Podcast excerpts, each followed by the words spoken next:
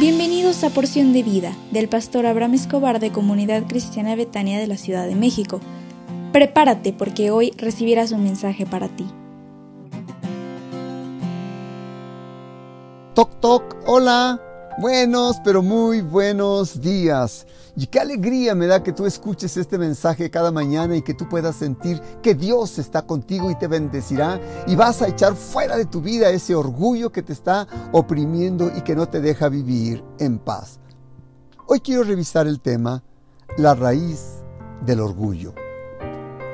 El orgullo es uno de los pecados más comunes y es el punto de arranque de muchos conflictos espirituales.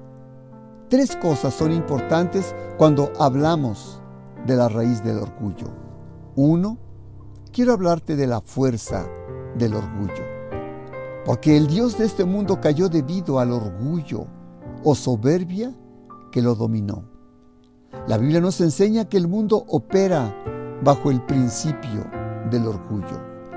En verdad, el orgullo es la raíz de todo pecado y de todo mal. El orgullo es la actitud del corazón humano que quiere determinar la dirección de su vida con total exclusión de Dios. Por eso el orgullo se encuentra en el corazón mismo de la maldad y el engaño. La, Biblia dice en primera de Juan 2.16, porque todo lo que hay en el mundo, los deseos de la carne, los deseos de los ojos y la vanagloria de la vida, no proviene del Padre, sino del mundo.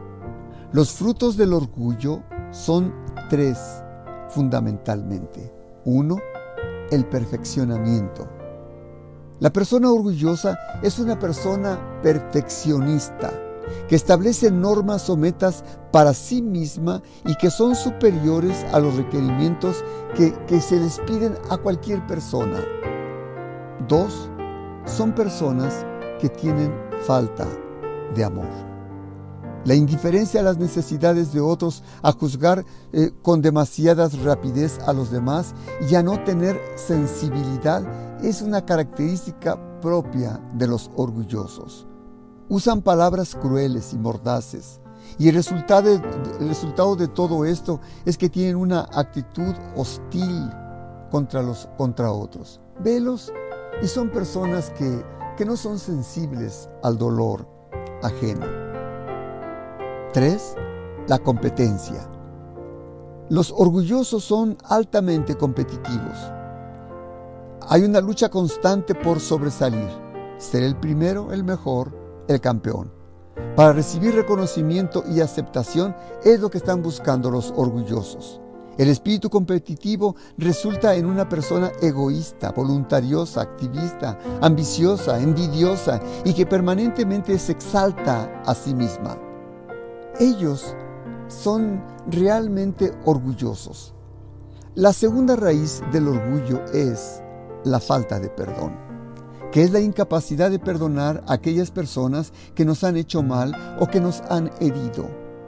Es la actitud de no dar el brazo a torcer bajo ninguna circunstancia y la incapacidad de pedir perdón cuando a alguien le ha ofendido.